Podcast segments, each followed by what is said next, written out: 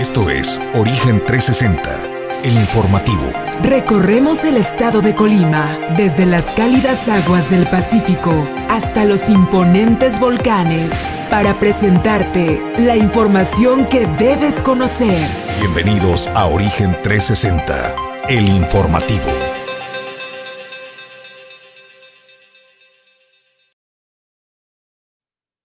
Qué gusto volverle a ver, bienvenidos. Arrancamos la semana. Estamos desde la ciudad y puerto de Manzanillo, Colima, México en Torrepuerto, donde generamos la señal. Yo soy Jesús Llanos y como siempre es un placer darle la bienvenida a Origen 360. Me acompaña como cada día mi compañero de Fórmula y Conducción, Julio César González. Buenos días, Julio. ¿Qué tal, Jesús? Buenos días, buenos días al auditorio que nos sintonizan a través de Origen Informativo. Pues listos con la información de este día. No se vaya porque le tendremos información importante. No descartan presentar denuncias en contra del exgobernador Ignacio Peralta Sánchez porque encontraron irregularidades en el manejo del crédito de más de 700 millones de pesos que le fue otorgado en la recta final de su administración. Los detalles más adelante. Bueno, pues le urge un salvavidas a la gobernadora, ¿no? Este, después de la paliza que le están eh, poniendo en redes eh, sociales, creo pues que también tiene elementos, ¿no? Eh, con el exgobernador José Ignacio Peralta, pero eso lo vamos a hablar. Esta información y mucho más en instantes. Le queremos agradecer a Puerto Café, este café cuidadosamente seleccionado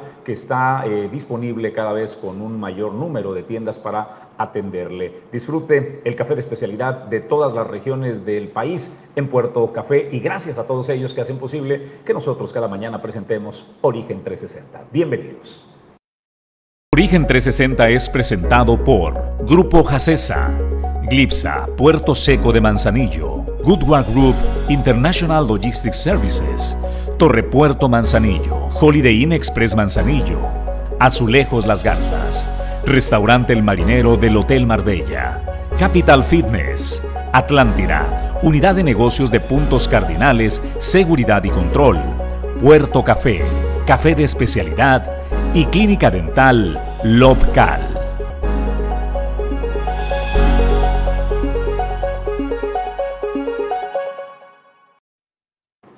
Crónica de un desastre anunciado. El espacio aéreo mexicano Vamos a iniciar eh, presentándole este video que se presentó apenas el fin de semana, donde dos aeronaves propiedad de la línea aérea mexicana Volaris estuvieron a nada de colisionar. Y vale la pena decir que el accidente fue evitado por la pericia, por responder adecuadamente a los protocolos que la línea aérea les ha dado en la formación a los pilotos y no por la habilidad de la autoridad. Lo que es más, la autoridad responsable del control del espacio aéreo fue quien iba a ocasionar esta tragedia que el piloto evitó. Vayamos al video y le doy el contexto de qué fue lo que sucedió.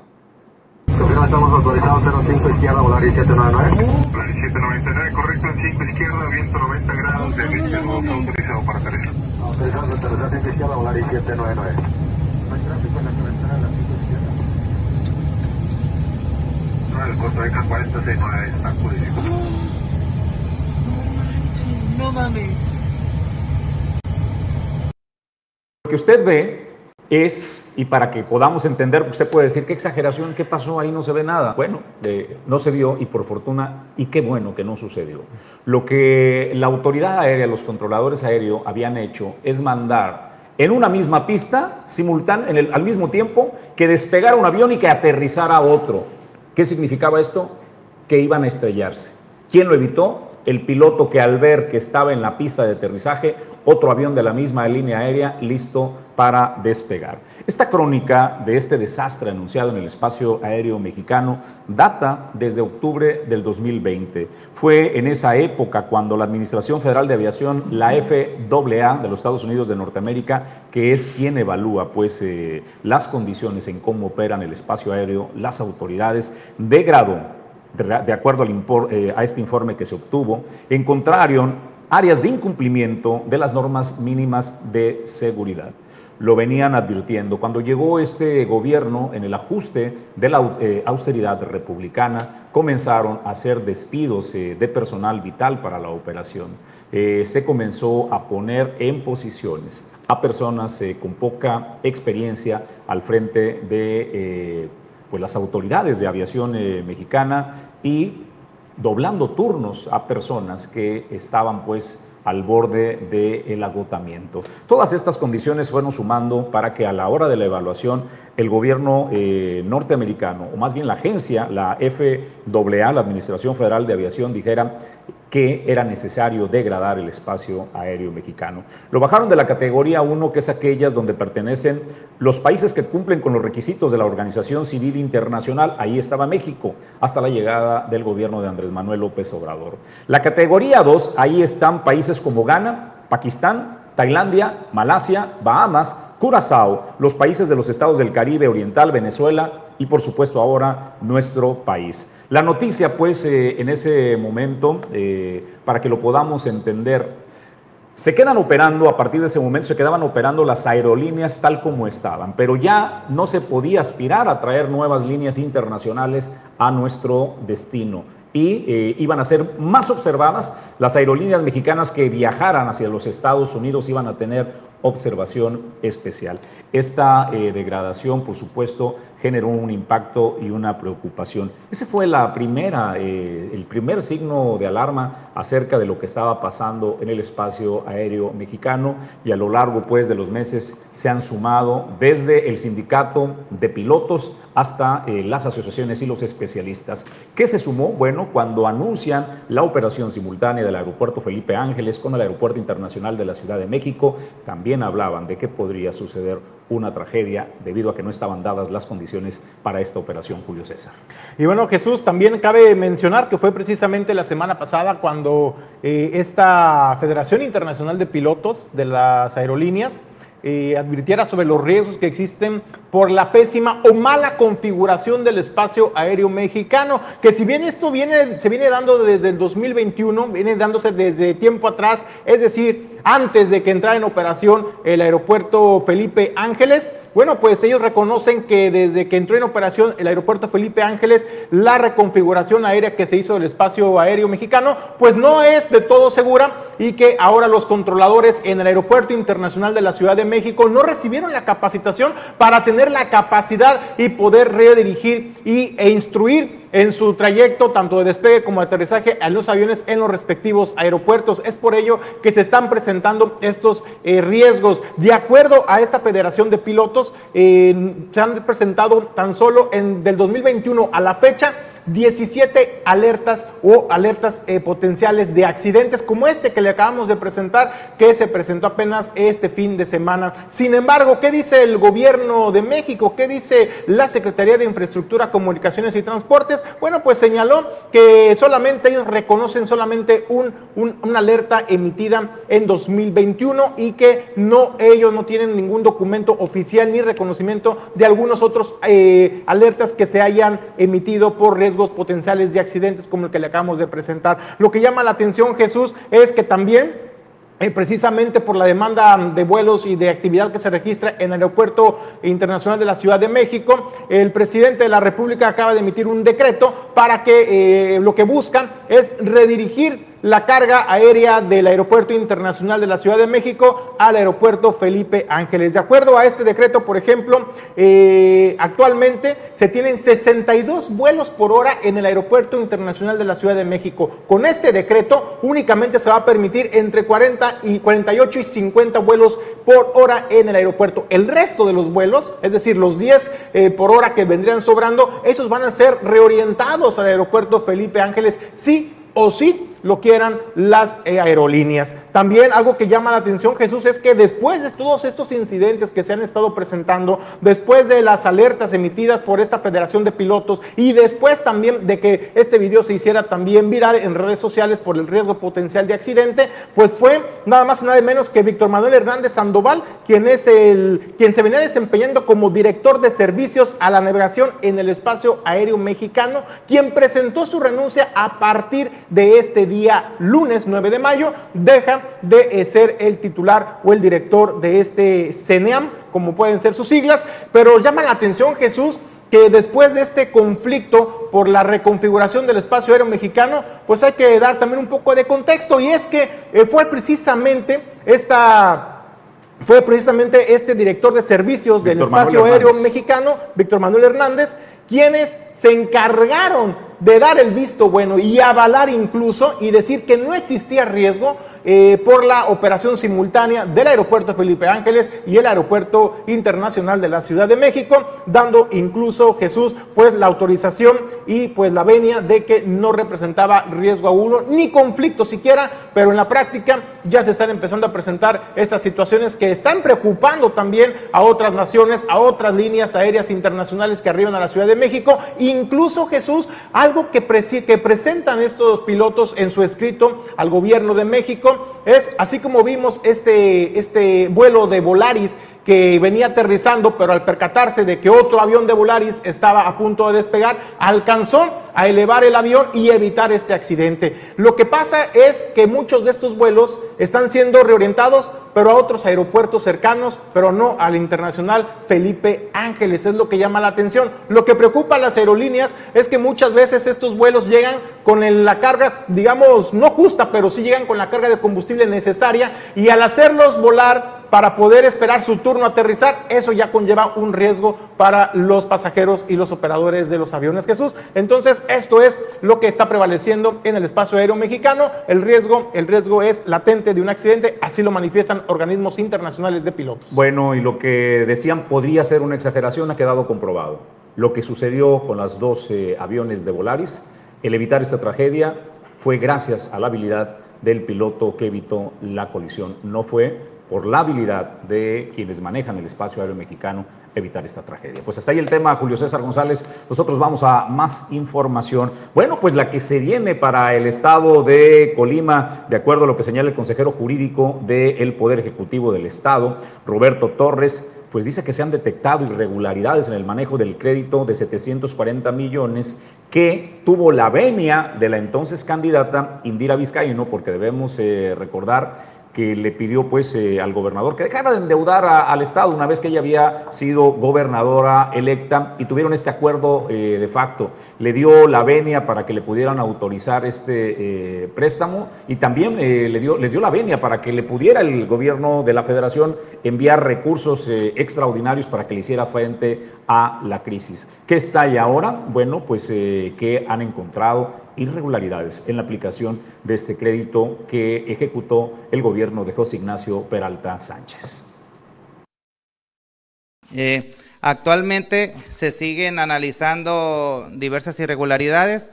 Una de ellas eh, deriva del crédito que en su momento se aprobó por parte del Congreso del Estado por 740 millones de pesos. Eh, de los cuales eh, gran parte de ese crédito era para temas de C5, otros para salud y otros también para la reparación de remodelación del Palacio de Gobierno.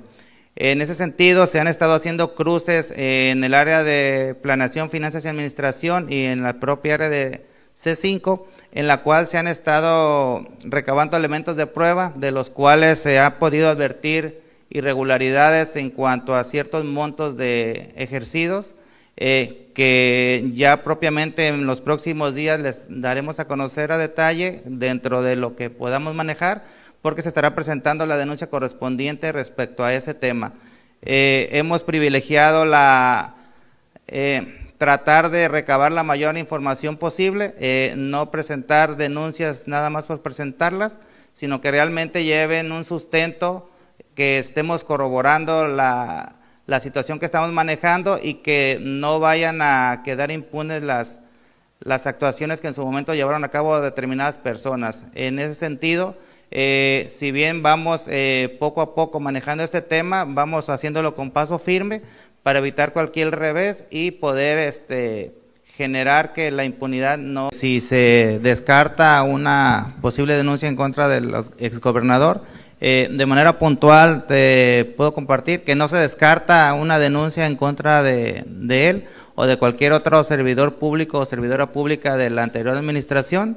Se ha estado revisando a detalle los procedimientos y trámites administrativos y en la medida de que se detecte una irregularidad y se establezca si intervino determinada persona, eh, hay una instrucción muy puntual de que se lleven a cabo las acciones que correspondan eh, respecto a esos temas. Entonces no está descartada ninguna persona.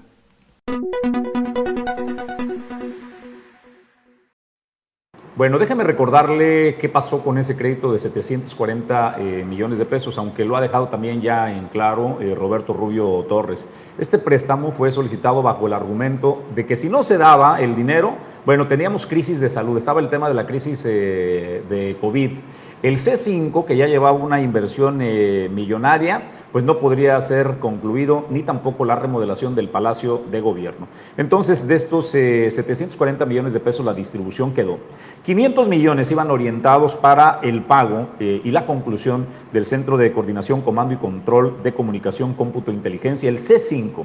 176 millones de pesos eran para el combate a la pandemia del coronavirus y tan solo 46 millones para concluir la remodelación del Palacio de Gobierno, Julio César. Y bueno, Jesús, pues eso es lo que pues, adelantaron el, este fin de semana en esta conferencia de diálogos por la transformación ante los medios de comunicación. También habló también ahí eh, el señor Rubio Torres, habló sobre qué ha pasado con las denuncias interpuestas por el gobierno del Estado en contra de los 227 basificados en la recta final de la administración de José Ignacio Peralta Sánchez, que consideran fue de manera arbitraria e ilegal. Bueno, pues él precisaba que de estos 227 eh, trabajadores, eh, solamente se han reinstalado ya mediante juicio. A 80 de ellos se les ha reconocido su trabajo, que se han podido evaluar caso por caso y de estos 227, 80 ya fueron reinstalados porque sí, sí estaban, sí demostraron estar trabajando, estar acudiendo a oficinas o a campo a trabajar y están demostrando también sus actividades que venían desempeñando. Se les reinstaló sus derechos. El resto, Jesús señala, hay alrededor de 10 denuncias ya eh, formales o contrademandas en contra del gobierno del Estado eh, por esta situación y el resto todavía se sigue dirimiendo en los tribunales de lo administrativo eh, en el Estado de Colima y dijo esto ya lo determinará pues el tribunal. Nosotros seremos respetuosos de lo que determine la autoridad y bueno, pues así es como avanzan los juicios. Bueno, y en ese sentido, respecto a irregularidades encontradas eh, en este aplicación del crédito de los 740 millones por parte de José Ignacio Peralta Sánchez, se pronunció también la gobernadora Indira Vizcaíno diciendo, no se confundan, este tema no es una cacería de brujas. Podría parecer que eh, lo estoy utilizando para eh, replantear el tema de la popularidad del gobierno, pero no es así. Y tiene razón la gobernadora, creo que elementos sobran y no me imagino pues que si... Eh, no tuvieran la, intención este, de resolver eh, temas de fondo, pues presentaran estas eh, denuncias que en el colectivo, en la imagen del colectivo, pues existían, ¿no? Pero llamaba la atención cómo venía moderando la gobernadora el tema del discurso en contra del gobernador José Ignacio Peralta eh, y el gobierno del pasado hasta casi extinguirse y de repente resurge. Y vaya con qué fuerza resurge, acusándolo pues eh, y presentando denuncias de irregularidades en la aplicación de este crédito. Pero dice la gobernadora, no se confundan, habrá justicia al respecto sobre denuncias interpuestas por presuntas irregularidades detectadas de la administración estatal pasada. Como ya hemos dicho, este gobierno estatal será cuidadoso de actuar con justicia, de respetar los debidos procesos. No se trata de cacerías de brujas ni venganza, simplemente se trata de actuar con estricto apego a la ley, en este y en todos los casos. No seremos omisos a ningún acto de corrupción que detectemos, ni de los gobiernos pasados, ni de ninguna actitud indebida que detectemos del actual gobierno.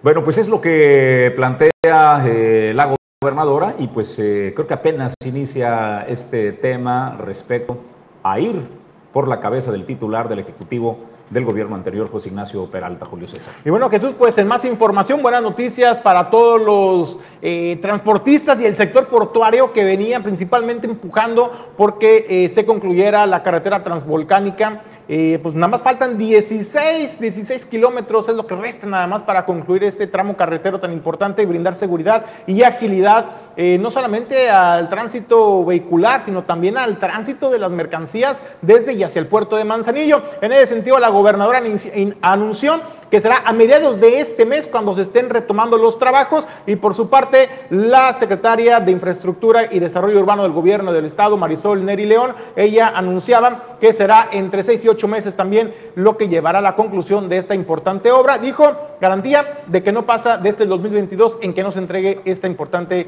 eh, obra en la carretera eh, de, la zona limítrofe del Estado de Jalisco. Yo con mucha alegría les puedo compartir que este proceso está avanzando muy bien y que estamos a días para que se reanuden de lleno las obras para que en un periodo aproximado de entre 6 y 8 meses por fin se pueda dar por concluida esta carretera tan necesaria para nuestra región. Puedo compartir que el pasado 29 de abril celebramos una reunión de funcionarias y funcionarios tanto del gobierno de Colima como de México y los representantes del ejido San Marcos. Derivada de esa reunión es que podamos, podemos darles a conocer que ya se cuenta con absoluta, absolutamente todas las condiciones jurídicas para reactivar la obra y oficialmente podemos decir que los, los trabajos iniciarán a mediados de este mes. Ya se está por arrancar con los trabajos de conclusión de esta ampliación de 2 a 4 carriles de los kilómetros 103.5 al 120, que corresponde a 16.5 kilómetros.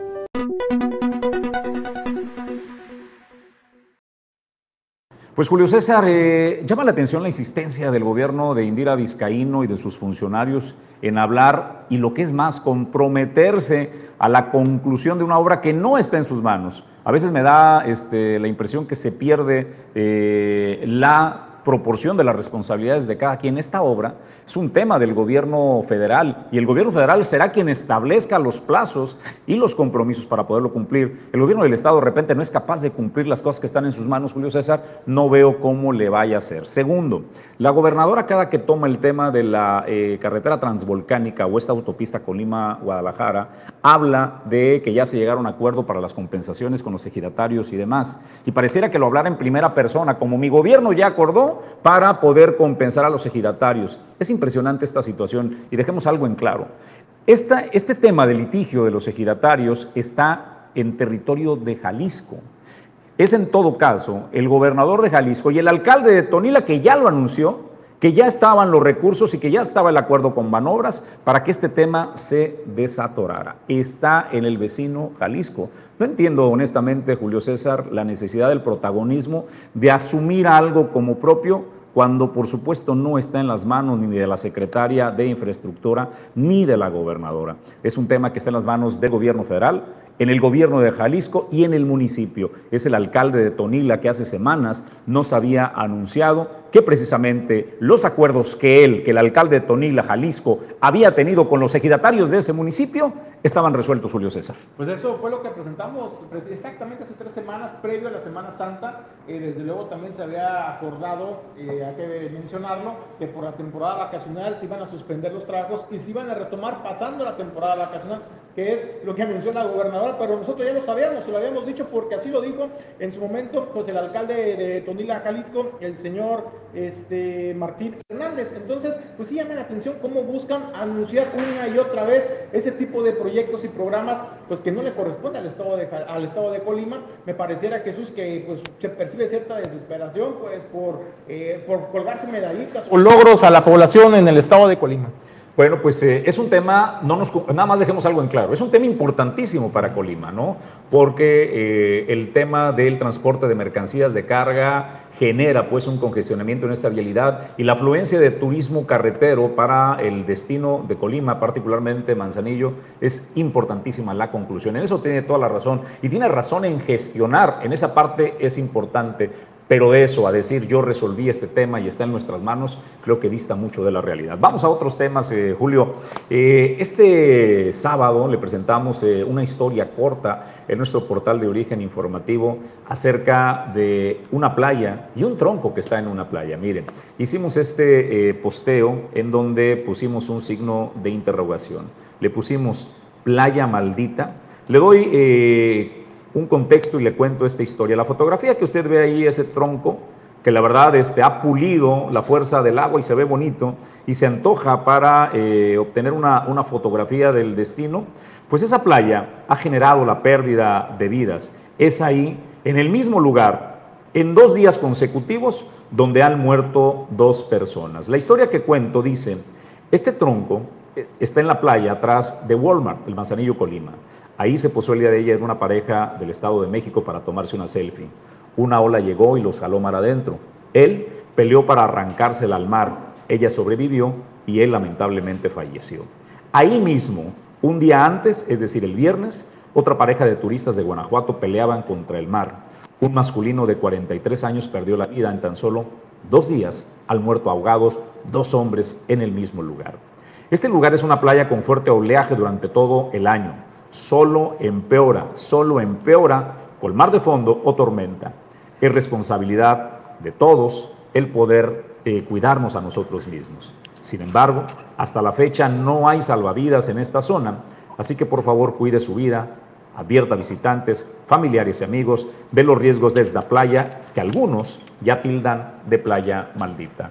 Pues eh, las impresiones eh, no se hicieron esperar al respecto de lo que estaba eh, sucediendo en esta playa y fueron cientos y cientos de comentarios los que se postearon en nuestro portal y le quiero dar contexto a algunos de ellos, donde hablan, ¿cuál maldita, hombre? La responsabilidad, maldita irresponsabilidad. Y va por el estilo, usted los, los puede ver ahí dice que no se satanice una playa que siempre ha sido peligrosa, donde no hay letreros de cuidado y donde tampoco tenemos salvavidas. La irresponsabilidad de la gente y la ignorancia no tienen por qué culpar a una playa y a la madre naturaleza. Es Carlos de la Vega quien hizo ese comentario. Teresa Pascual dice, los hoteleros deberían de ser empáticos con los turistas que tanto beneficio les dejan y colocar letreros. Hugo Ramírez, los hoteles tienen parte de culpa ya que no expresan a sus huéspedes el peligro de la zona, ya que tendrían menos demanda. Los afectados la mayor parte del tiempo son turistas, ya que los porteños conocemos el peligro de la zona. Eh, Norma Mendoza dice, justo ahí se detuvo una pareja. El señor iba a tomar foto a la señora y ¡pum! que llega una ola y arrastró al señor. Ni siquiera estaban en el agua, pero en la parte mojada sí. Afortunadamente no pasó a mayores. Eh, algunos aseveraron, eh, Pedro y Julio, eh, que había señalización en esta, en esta playa, que había letreros que advertían del peligro, que había banderas rojas. La realidad es que no, no existía. Y nadie responsabiliza pues a los guardavidas. Lo que decimos es que hay ausencia de, de, guardavidas. Pero creo que asumiendo cada quien nuestra responsabilidad, yo señalo en el post, asumamos primero la propia. Si tú ves que hay un fuerte oleaje, pues no te metas al mar. Pero creo también, Julio, que la parte que tienen que asumir las autoridades, es decir, el municipio, protección civil y el gobierno del estado a través de su Secretaría de Turismo es al menos la señalización adecuada. Una vez que se establece la señalización, si la gente decide meterse, pues me parece pues que el riesgo está advertido. Lo que llama la atención es que dos días consecutivos, dos muertos y había casi nula respuesta de parte de la autoridad, ni del gobierno del Estado, a través de su subsecretario de Turismo Jorge Padilla se manifestaron, ni la titular de esta cabeza de secretaría, Rosy Vallardo. Ya no hablemos de eh, la alcaldesa Griselda Martínez. Lo que le quiero poner la prueba es de que algunos aseguraban que había señalización y banderas. No era así.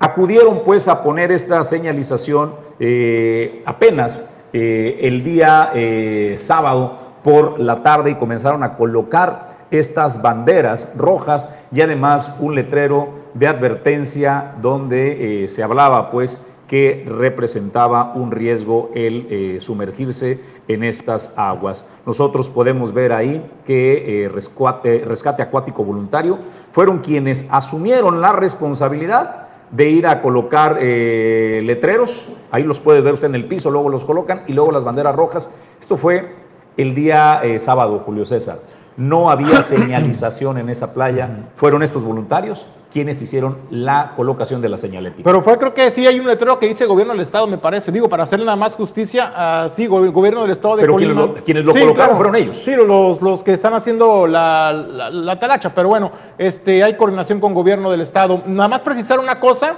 Eh, yo quiero al autor de origen 360 que anote la fecha, 9 de mayo 2022. Vamos a ver cuánto duran estas señalizaciones sin ser grafiteadas. Vamos a ver cuánto duran estas banderas sin ser quemadas, sin ser robadas, sin ser usadas como tendederos, porque ya ha pasado en el estado de Colima, ya ha pasado en las playas en el estado de Colima, que lamentablemente todas esas señalizaciones son vandalizadas, Todas esas señalizaciones son usadas incluso hasta para hacer fugata, caramba, o incluso para colgar la ropa o poner la sombría en estas banderas. Esto ha sido documentado ya en otras playas en el puerto de Manzanillo, de cómo también la falta de conciencia por la población. Qué bueno que los amigos de protección civil del Estado y salvavidas voluntarios están haciendo eh, su labor, pero también nos corresponde a nosotros, la sociedad, pues ser respetuosos de esas señalizaciones y hacer un uso adecuado de esta infraestructura que se está dotando en las playas de Colima para nuestra seguridad, insisto. Entonces yo sí me gustaría hacer un llamado a la conciencia, a no dañar esos señalamientos. Y anote la fecha, 9 de mayo, vamos a ver cuánto duran esas señalizaciones. Y tiene razón Julio, anote la fecha 9 de mayo,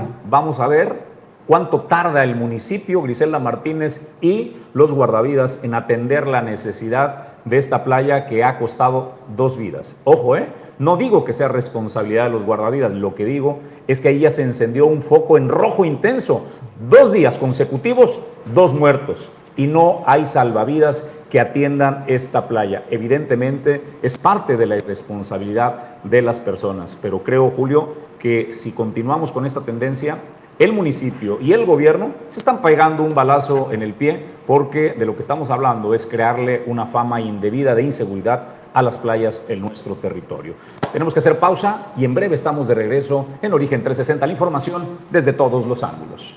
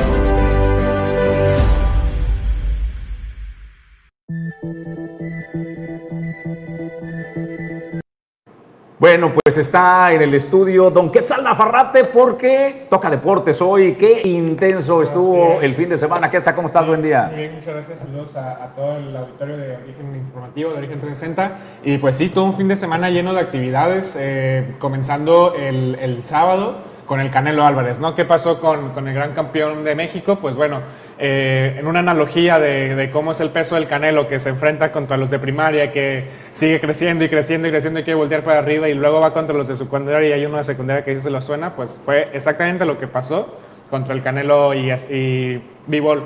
Eh, en una pelea pues un tanto cerrada, fue una pelea que no hubo eh, tal cual una gran diferencia.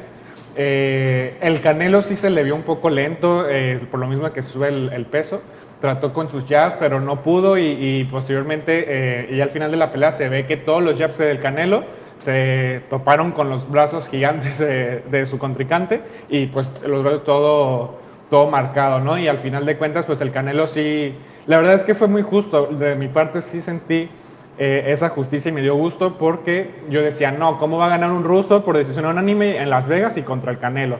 Y pues al final de cuentas... O sea, sí te sorprendió la, la, decisión. Me sorprendió que se la hayan dado, pero lo, dieron de, de buena forma, o sea, fue de manera justa. A mí me sorprendía o, o temía de que no se la fueran a dar a- pues como era. Pero, ¿sabes qué? Eh, para- yo digo que hay una, hay una máxima en el boxeo que es, para ganarle al campeón, hay que tirar al campeón. Sí, y claro. como tú dices, fue una pelea muy cerrada que se terminó y fue por decisión de los jueces. Es decir, ya no dependía de tanto de su capacidad, sino de cómo la apreciación de los jueces, la evaluación de cada uno de los golpes. Me parece eh, que se hizo justicia. Yo también Claro. comparto totalmente contigo, se hizo justicia, pero pues ya anunció el Canelo, ¿no? Que va Sí, por la revancha. Dijo que ahí luego en el mismo ring dijo que él acepta la revancha, también eh, el ruso dice lo mismo. Eh, nada más para finalizar con la nota, en la- precisamente, o sea, fue tan pareja y tan notorio de que sí hubo un mejor desempeño de, por parte del ruso. Este, las tres tarjetas quedaron 115, 113, si no me equivoco.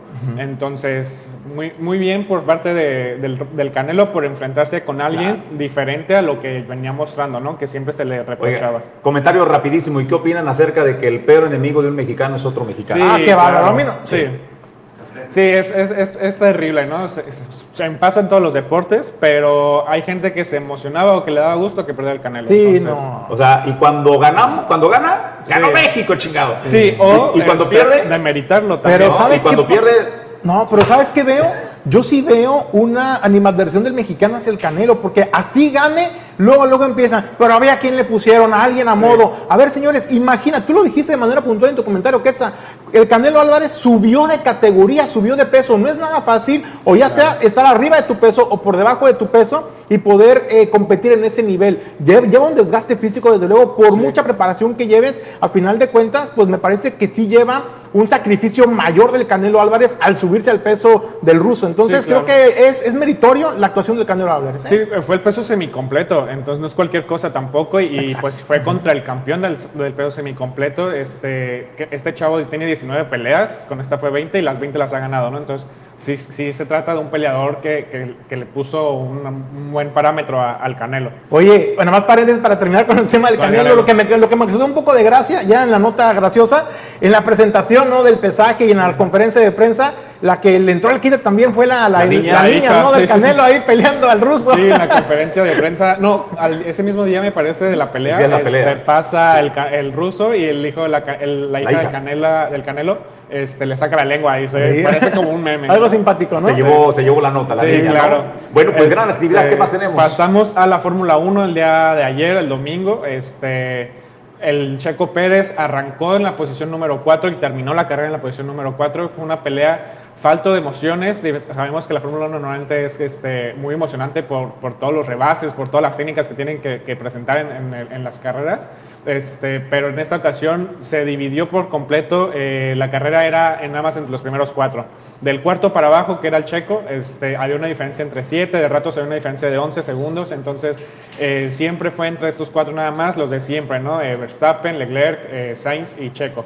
Es decir, Eh, Ferrari, Red Bull. Ferrari y Red Bull fueron los, los mandones. Oye, eh, se le vio claramente que cuando logra superar a Sainz en un instante, eh, Sí. Checo Pérez, hubo un bloqueo en el freno. Sí. Checo se quejó del desempeño de su automóvil, dijo que era una porquería que era una pena, porque le hubiera dado este, mucho placer darle el gusto a todos los latinos que lo estaban apoyando el Miami, pero no fue falta de habilidad del piloto, hizo un gran rebase, pero si lo ves con atención a la hora que se hace el bloqueo de- de- del freno, es cuando Sainz logra la, la Sí, recuperación. lo recupera luego, luego en el mismo momento. Eh, se combina entre que el bloqueo de Sainz y también la, una mala técnica de frenado de- del checo en esta curva. eh, no alcanza a frenar bien y ahí pierde ya la ventaja que había ganado. Eh, después de eso, pues bueno, ya terminado con el, el tema de Checo, el- lo de Verstappen es también de resaltar, el chavo arranca en tercer lugar y en la primera curva, del- de, en cuanto arranca la primera curva, de la primera vuelta, este, le toca rebasar a Sainz. Y a partir de ahí no suelta ni la primera ni la segunda, hasta la vuelta número 9, si no me equivoco, este, rebasa a Verstappen y de Verstappen a, de la vuelta 9 hasta el final, el- el- este Verstappen quedó. Re- rebasa a, A Leclerc. Leclerc, sí, perdón, Rebasa, claro. rebasa a Charles Sí. Leclerc. Este, Verstappen. pero creo que después de- del choque resurgió un poco de la emoción. ¿eh? Sí, a partir del choque se puso bueno todo porque a raíz de la bandera amarilla sabemos que no se pueden rebasar, pero sí se pegan una vez que se libera la bandera amarilla, ya que es la bandera verde. Este, todos se pegan, entonces a partir de ahí empezó la emoción. Checo en esta vuelta de bandera amarilla cambia a goma media y con eso pues le hizo más la batalla. Fue cuando pasó lo de la vuelta esta que casi rebasa a Sainz. Pero bueno, lastimosamente para el Checo no se suba a podio, sin embargo pues sí suma puntos y me parece que sigue en la tercera posición de, de campeonato de pilotos. Oye, y promete mucho, ¿no? También para el resto de la temporada de Checo Pérez, porque anunciaron que en Red Bull lograron bajar el Siete peso de las monoplazas 7 kilos. Es un Sí. mundo de A ver, peso eso. se, se lo- se quedó evidente, ¿no? El rebase, la forma y, el, y, y lo que logra de separación Verstappen con su monoplaza contra Leclerc en el Ferrari quedó en evidencia que sí, hubo una mejora en el rendimiento los Red Bull. Sí, ¿eh? claro. Y ya para finalizar la nota eh, de la Fórmula 1, eh, lo que pasó con el Checo Pérez en rectas, él mencionaba que el carro le estaba haciendo una falta de poder, que había falta de poder, y ahí fue cuando perdió incluso los segundos que tenía de diferencia. Empezó a rezagarse, rezagarse hasta que le dice a su equipo y ya en redes sociales, este, pues de por sí hay como un complot de, por parte de los aficionados que dicen que Red Bull está en contra, que prefieren a Verstappen, no sé cuánta cosa. Pues bueno, ahora se dio para, para creerlo más porque en esta falta de poder en el carro de, Checo, pues pierde los segundos y, es muy notorio cuando dice hay un problema y le dice no, no pasa nada, no, no hay nada. Y pues así te tuvo que aventar el resto de la carrera. Afortunadamente no pierde la cuarta posición porque les digo que la carrera siempre se disputó en estos cuatro. Oye, no es la primera vez que Checo Pérez habla de la potencia, de la pérdida de potencia del Sí, monoplaza. Y curiosamente siempre es en la recta final. ¿eh? Recordemos eh, que, que en, las primeras, en la primera carrera los dos perdieron potencia y pierden la carrera, se tuvieron que salir Oye, de la carrera. Pero no es la primera vez, ¿no? Que en las escuderías eh, existe ese celo y también Sí. la suspicacia. Acuérdate, Hamilton, este, Bottas, Bottas, sí. ¿no? Valtteri, que es un gran piloto, decía lo mismo, ¿no? Sí. Que su auto eh, no era igual No que era el igual que el. Hamilton. Pues ya lo mejor será el desempeño de cada eh, piloto, pero bueno, la realidad es que el Checo Pérez ha tenido buen desempeño, ha formado buen equipo con, con Verstappen, se ha, se ha visto juntos en, en la opinión pública, entonces pues yo no creo que vaya por ahí el tema, ya es que nada es los complots que luego uno como aficionado se quiere inventar a favor de su compatriota, ¿no? Oye, yo nada más cerraría el tema de la Fórmula 1. Hamilton, que anda muy mal, muy Sí, mal en esta temporada, pésimo. ganó este, en, eh, en el tema mediático. Fue el, el- el rey de los medios, ¿no? Sí, una es el que tiene un gran roce. eh, no, no, me refiero a la farándula, porque Miami convocó a toda la farándula. Mira, había grandes del fútbol. Estaba este, Beckham. Beckham. Estaba eh, de la NBA, teníamos a. eh, ¿Mande? No lo vi. Es, ¿Perdón? Estuvo, estuvo LeBron eh, y cerró con, eh, con la NFL. Eh, además, eres un, es un socialité, Hamilton. Sí, claro. Se roza con toda la, la, la socialité. Lo que perdió en, en la pista, lo ganó en los escenarios ¿no? Sí. de, de roce social. Por ahí nada más, ahora sí ya para terminar, en la farándula este, estuvo tu mejor amigo Julio, eh, Bad Bunny con el Checo Pérez. Ah, qué bárbaro. No, cu- cuando- Oye, no, no, no, que por ahí hay algo medio interesante, ¿no? Eh, Verstappen y Bad Bunny, de hecho, porque creo que le- en, una, en una de sus letras lo menciona incluso. Entonces, Ah. sí, claro, No lo noté. salió la nota. Oye, y ya para cerrar mi comentario de la Fórmula 1, de lo de Hamilton, oye, le pesó bastante esa pérdida en, en la temporada anterior con el Checo Pérez. Desde Sí. ahí yo no he visto un Hamilton que haya podido levantarse de esa derrota, hay que decirlo. Y además también, y es hablando de analogías, decía alguien, bueno, es que eh, Hamilton siempre tuvo el mejor monoplaza de todos, ¿no? Era muy buen, una muy buena escudería, muy buen monoplaza, ingeniería, potencia, lo que tú quieras. Pero cuando le das un monoplaza con una falla o una, un monoplaza que no tenga la potencia que está habituado él a manejar, este Hamilton no es capaz de remontar. Lo que le pasa a muchos pilotos como Checo Pérez, que así le des un monoplaza dañado, le sabe sacar el mejor jugo y es lo contrario lo que le pasa a Hamilton. Muy disminuido es todo Igual ¿eh? ya, va de salida, ¿no? Ya es un piloto veterano, entonces siete, este, campeonatos mundiales. Sí, es histórico, es histórico lo que ha hecho y, pues bueno, al final sabemos que los cierres siempre son dramáticos. Y cuando estás en la cima, solo te queda Sí, reconocer también a los, a los jóvenes. Pero ha sido, que, lo que está pasando en el tenis, ¿no? Lo que está pasando en el tenis, sí, que ahora sí ya terminamos con la Fórmula 1 y pasamos con el Abierto de Madrid, que estuvo eh, emocionante. Hubo ya campeón, un campeón que pues sorprende porque le gana Nadal. Eh, ambos son españoles, claro, pero pues sabemos de Nadal, sabemos la tradición que tiene Nadal en su país. La gana en cuartos de final, sigue avanzando y hasta en la final, eh, Carlos Alcaraz ya le ganó el Abierto de Madrid a Alexander Zverev 6-3-6-1 a sus 19 años de edad, este chico español. Eh, qué, emocionante, ¿no? De ver cómo van creciendo, cómo van tumbando a los campeones, a los históricos y pues un joven. Y en este mismo tema del Abierto de Madrid eh, no sonó tanto y sin embargo es digno de reconocer. La mexicana Guiliana Olmos este, tuvo un título en los dobles femeninos, eh, igual en este Abierto de Madrid. Entonces, pues enhorabuena a, a a Guiliana, perdón. Eh, finalizamos ya con, los con el tenis y viene la razón por la que estoy sentado el día de hoy aquí. Julio César González, ¿tienes miedo de lo que se viene en la liguilla? Ah, oye, oye, salió, venga. Salió bravucón el muchacho, ¿eh? Así es, eh, finalizó el repechaje. Eh, Monterrey hace el ridículo en su casa, pierde contra San Luis. Un San Luis que fue mucho mejor, un San Luis que en el segundo tiempo se comió de una forma u otra al, San, al Rayados. Y en el estadio BBVA, este, San Luis le pega en los penaltis. Qué manera tan desastrosa tan horrorosa de tirar los penaltis por los tres partidos que se fueron, de cuatro se fueron tres a penaltis. Rayados tira pésimo, eh, Jansen eh, lo están tumbando, Jansen ya no lo quieren, el Son Luis gana y está en, fase final. Eh, de ahí nos pasamos al partido que hubo entre Puebla y Mazatlán, también se van a penaltis, Mazatlán saca en el 93 el, el, el gol en un recentro de su portero que subió a atacar y con eso se van a penaltis. Sin embargo, Puebla eh, gana, Mazatlán también los tira de forma pésima y Cruz Azul contra eh, contra quién fue Cruz Azul Necaxa Cruz Azul contra Necaxa eh, también un partido más cerrado un poco más complicado este, se van otra vez a penaltis y qué mal tiran los penales por Dios ojalá que en, en Qatar 2022 no nos vayamos a penaltis en ninguna instancia porque vamos a dar lástima este, y de esta manera pues bueno de estos tres equipos de estos tres partidos dos locales, que fue Puebla y que fue Cruz Azul, pasan a la liguilla. San Luis le gana y se dice que es el caballo negro. Y las Chivas, eh, Pumas fue el único partido que se eh, desarrolló y que se pudo finalizar en el primer, en el primer lapso, o en la primera etapa del partido, que son los 90 minutos. Eh, las Chivas vencen 4-1. Pésimas noticias para el rebaño. Canelo Angulo sufre una fractura de tibia, va a estar, o de peroné, de peroné va a estar fuera de canchas, pues prácticamente lo que resta, evidentemente, de, este, de esta liguilla y gran parte del, que sigue, ¿no? Eh, y pues bueno, los cruces directos ya en liguilla están definidos. El, el líder va a Pachuca contra eh, San Luis, eh, Tigres contra Cruz Azul, Atlas, Atlas Chivas y América Puebla. Pues yo nada más quiero ver en qué va a terminar la disputa entre ustedes dos. Que... Oh. No, no, no. Aquí no hay apuestas porque si no salemos llorando todos.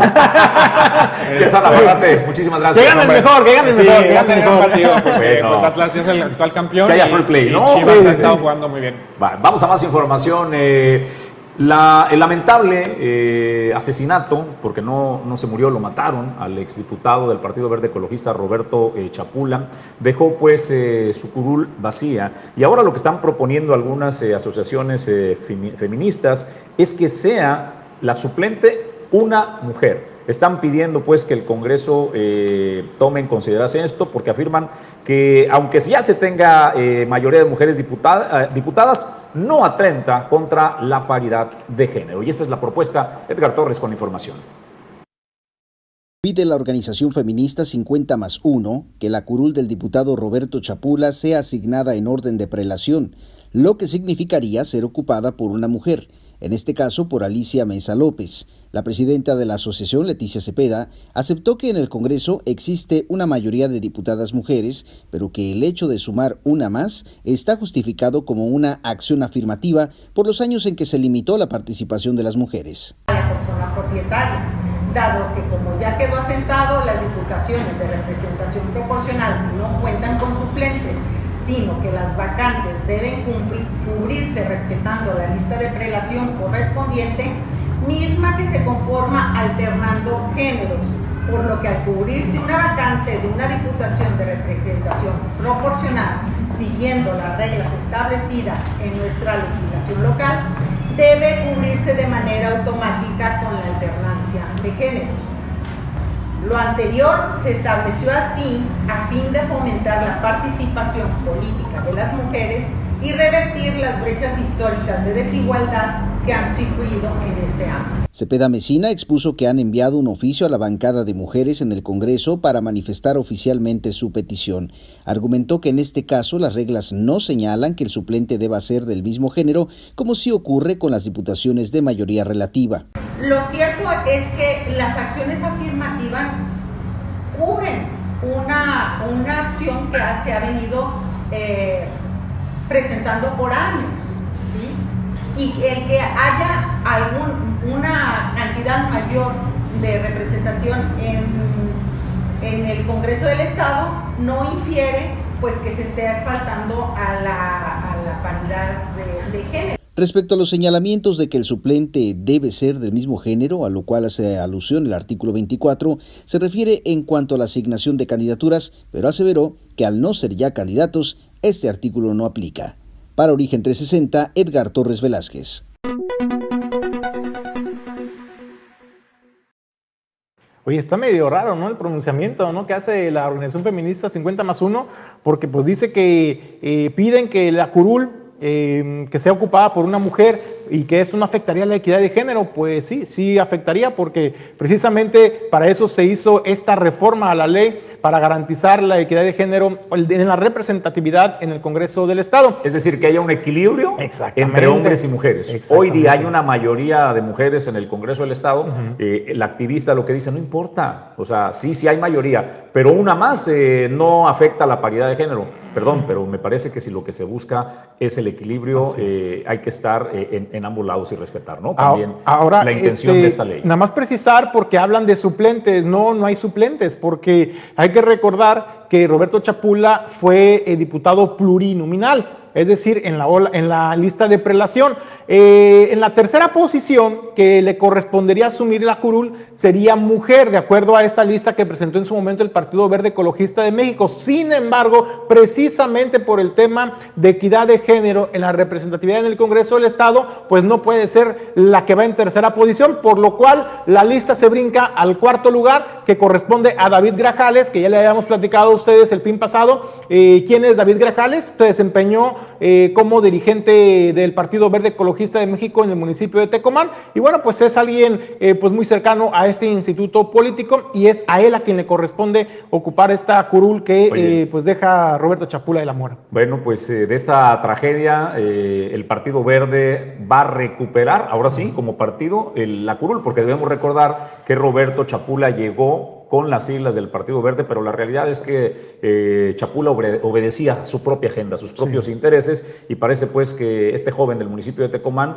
pudiera eh, recuperar la participación, ahora sí, como siglas del Partido Verde Ecologista de México al servicio de Virgilio Mendoza Amezcua. Más información, Julio. Más información, Jesús. Bueno, pues también en esta conferencia ofrecida por la gobernadora Indira Vizcaíno Silva, anunció de qué se trató esta reunión con Zoé Robledo, director general del Instituto Mexicano del Seguro Social. Esta reunión que tuvo hace unos días en la Ciudad de México y que todavía el fin de semana estuvieron por allá eh, la secretaria general de Gobierno y también la secretaria de eh, Salud eh, del gobierno de Colima. ¿De qué va? Bueno, pues esta reunión fue en torno a preparar el camino para que se termine este proceso de entrega-recepción, para que sea el Estado de Colima y ya se incluya el 100% o sea contemplado dentro de este nuevo esquema de salud nacional llamado IMSS Bienestar. De eso se trató esta reunión donde también anunciaba incluso los beneficios que le pudieran esperar al Estado de Colima, como mejor equipamiento, contratación de personal y como los que sucede en Nayarit, que ha sido uno de los, de los estados más avanzados en esta transición, señalaba que anteriormente, antes de la firma del convenio IMSS Bienestar, se tenía la cobertura de apenas del 40%. Después, a un mes de que Nayarit completó esta transición, se tiene un abasto de hasta el 85% de abasto de medicamentos. Esto, dijo, es lo que le espera también a Colima, ¿no? Poder abatir el rezago del medicamento en el equipamiento, pero también en contratación de personal. Y eso es lo que comentaba la gobernadora, quien adelantaba, eh, se espera que en los próximos días esté el director general del IMSS, Zoé Robledo, en nuestro estado de Colima. La Ciudad de México con el director general del IMSS, Zoé Robledo, nos acompañó la secretaria general de gobierno, que por aquí anda, nos acompañó también la secretaria de salud, que se quedó allá, y eh, la verdad es que fue una reunión bastante importante. Como ustedes saben, firmamos ya en Colima este convenio para transitar a IMSS Bienestar. Colima fue el tercer estado en hacer esta firma de convenio. IMSS Bienestar está ya prácticamente instalado, ya concluido este proceso en Nayarit. Ahora seguimos Tlaxcala y Colima casi de manera simultánea. Nos va ganando por unos días ahí Tlaxcala. Pero la verdad es que estoy muy contenta porque todo esto que significa la instalación de IMSS Bienestar es beneficios en materia de salud y los servicios de salud para las y los colimenses. En unos días más tendremos la visita del director general del IMSS para hablar de manera específica, no me quisiera adelantar yo ahora, simplemente les quiero dar algunos ejemplos. Se van a eh, remodelar, equipar todas nuestras áreas de salud del Estado, nosotros entregaremos las áreas de salud a la Federación y también puedo darte un ejemplo de lo que está sucediendo en Nayarit. En Nayarit traían un porcentaje de surtimiento de recetas de aproximadamente 40%. A menos de un mes de la instalación de este programa IMSS Bienestar o de ya eh, tener este proceso hecho allá, pues el porcentaje de surtimiento es de por arriba del 90%. Obviamente siguen avanzando, pero para nosotros eso es lo más importante, que este modelo nos va a permitir garantizar el acceso a la salud de las y los colimenses.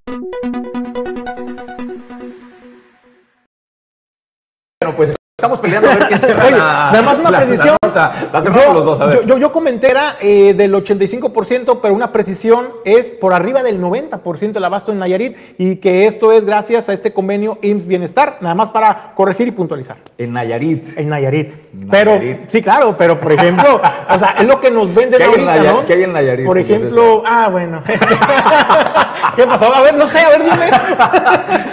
dime. Le gusta visitar al señor presidente mucho Nayarit. Sí, ¿por qué Sí, será, eh? no sé, hay algo ahí que, que le llaman lo- la población. Las bellezas naturales de Las Nayarit. bellezas naturales de Nayarit le gustan al presidente. Oye, este, ya que hiciste la precisión, fíjate que eh, lo que está haciendo Indira Vizcaíno, que tiene que redoblar los esfuerzos, mira qué logros ha conseguido.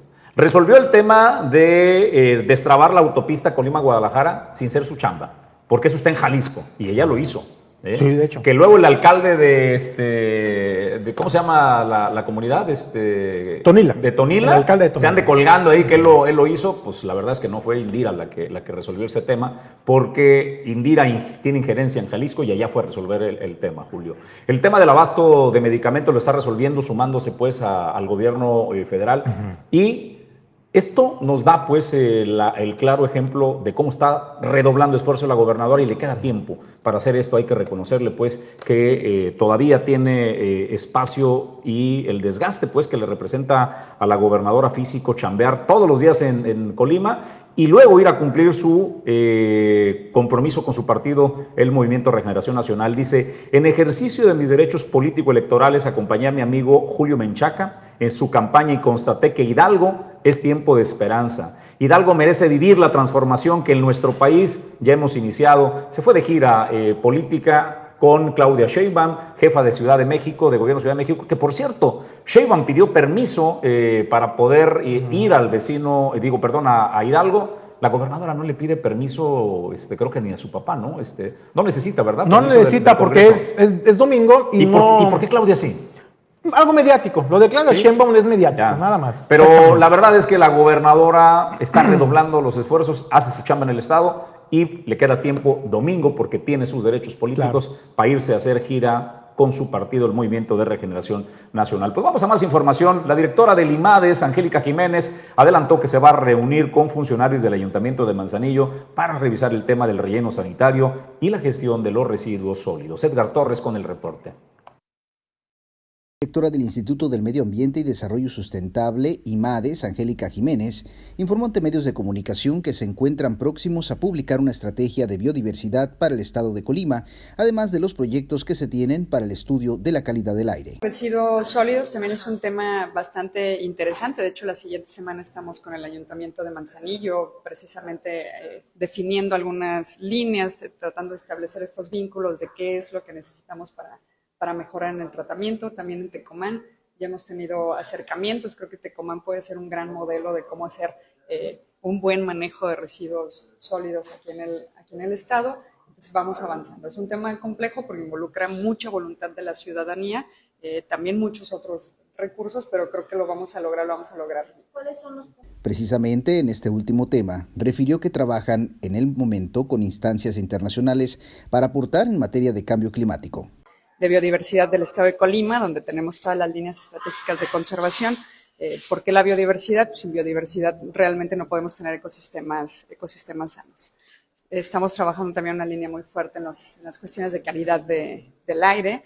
Eh, ya estamos en la nada de firmar un convenio con el gobierno federal para trabajar estas estrategias de protección eh, y eh, pues mitigación de las gases de efecto. Por último, adelantó que en cuanto al manejo de residuos sólidos, existe una reunión programada la semana entrante con el municipio de Manzanillo para revisar el tema de la basura un tema de este, descarbonización. Lo estamos trabajando con la WRI, esta organización internacional, donde ya estamos trabajando tanto movilidad, SEIDUM, eh, desarrollo económico y nosotros para tener esta estrategia de descarbonización de qué se trata, pues cuáles son las líneas que vamos a estar aportando desde el gobierno del estado para eh, combatir o hacer frente a los temas de cambio climático. Muchos temas que tienen que ver con infraestructura verde, otros temas que tienen que ver con agua, las cuencas, el cuidado. Angélica Jiménez añadió que la propia ciudadanía debe realizar acciones de separación de basura para abonar al cuidado del medio ambiente y aprovechar el 60% de los residuos en elaboración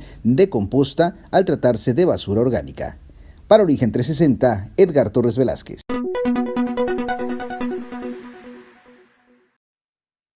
Pues eh, este tema del relleno sanitario del puerto de Manzanillo es importantísimo. Debemos recordar que hace año y medio había sido clausurado este relleno sanitario por parte de la autoridad que ahora representa eh, Angélica y que hemos presentado esta información debido al incumplimiento de las normas. Entonces viene nueva revisión, Julio César González. Vamos nosotros a, otros temas y más información. Y más información, Jesús. Bueno, pues en el tema del viejo hospital del Instituto Mexicano del Seguro Social, buenas noticias. Ahora sí, buenas noticias. Ahora sí ya, este 2022 se iniciará la demolición. Ya se tienen los recursos garantizados para estos trabajos y eh, de acuerdo a lo que informaba la gobernadora Indira Vizcaíno Silva, eh, se estará planteando la posibilidad de reconstruirlo, de construir un nuevo hospital, que es la propuesta que tiene el Estado de Colima, o bien el los recursos que sean destinados para el equipamiento del resto de los eh, hospitales en el estado de Colima. Eso es lo que comentaba Indira Vizcaíno Silva.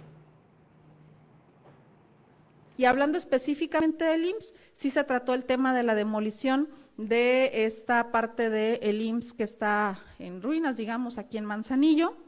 Ya está autorizado el recurso para este año. Justamente ayer lo que me comentaba el director es que ya están en el proceso de licitación o adjudicación de la obra de demolición, que se llevará seguramente también algunas semanas o meses, pero este mismo año se estará llevando a cabo la misma y ya estaremos revisando las mejorías que son necesarias hacer en el IMSS Manzanillo o si es necesario la construcción de un nuevo edificio, que es lo que nosotros estamos eh, solicitando, y también del IMSS Tecomán, que son dos áreas importantísimas para la atención de salud, no solamente de quienes habitan esta región, sino también incluso eh, para quienes habitan en los estados de Jalisco y Michoacán y que tienen una relación directa con nosotros.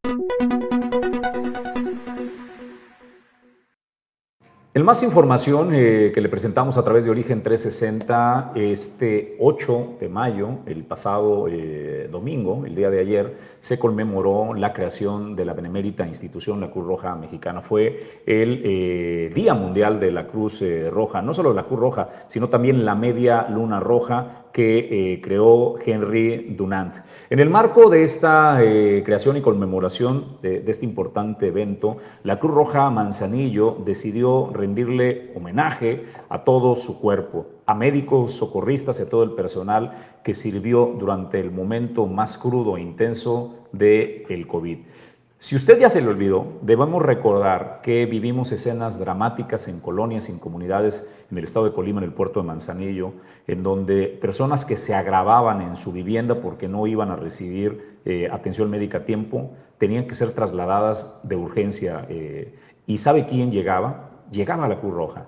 Llegaban pues en momentos donde no había el equipo necesario, donde arriesgaban la vida para poder salvar la de otros. Por si se le olvidó, eso sucedió. Y es justo reconocerle a todos aquellos que prestaron este servicio y en ese marco, en este evento, se les dio el reconocimiento. Conmemorar a una persona que me parece que fue muy excepcional y que demostró que no se requiere tener muchos recursos para para poder hacer la diferencia y vaya que hizo una diferencia después de tantos años. Eh, hoy seguimos eh, eh, tantos voluntarios apoyando pues una causa de, social en la cual la intención definitivamente es pues ayudar a las personas. Agradezco a los voluntarios que son los que hacen realmente el trabajo. En el caso de un servidor, pues básicamente solo coordinamos eh, la, administración y los esfuerzos y tratar de conseguir los recursos necesarios, pero igualmente los recursos vienen, de, en el caso de esta delegación, mayormente del trabajo de todos los voluntarios que con mucha dedicación se, han puesto a trabajar, nos han apoyado, estamos haciendo planes de protección civil a las diferentes compañías, estamos capacitando gente, estamos capacitando brigadas, eh, colaborando con, muchos sectores en los cuales nos parece muy importante que, la gente esté capacitada por lo menos en, primeros auxilios. Y de esta manera nos hemos hecho de recursos mismos que los eh, ponemos de manera íntegra a disposición de la operación de la delegación. Y es así como al día de hoy, después de poquito más de dos años, pues creo que, la delegación tiene otra cara, eh, estamos con, en mejores condiciones y bueno, pues definitivamente esto es gracias, gracias al apoyo eh, incondicional de, este grupo de hombres y mujeres que están muy decididos a pues apoyar, ¿no? Ángel Abraham Velasco Preciado.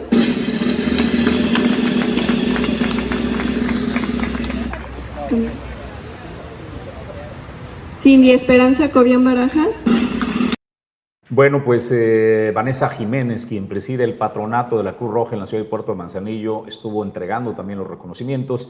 Vimos a la secretaria de Desarrollo Económico, Rosa María Vallardo, además a la maestra Erika Reynoso, quien es la eh, directora comercial de la Cipona Héctor Rosírez Venancio Pimentel, quien dirige la comunidad portuaria, también estuvo acompañando, además la delegada de la Cruz Roja eh, Mexicana Delegación eh, Colima y por supuesto el presidente del patronato eh, Delegación Manzanillo, Raúl Sandoval. Pues nosotros queremos agradecer a nuestro patrocinador, el Centro Oftalmológico San Antonio, que dirige el doctor José Manuel Ulaje y donde puede encontrar todos estos servicios.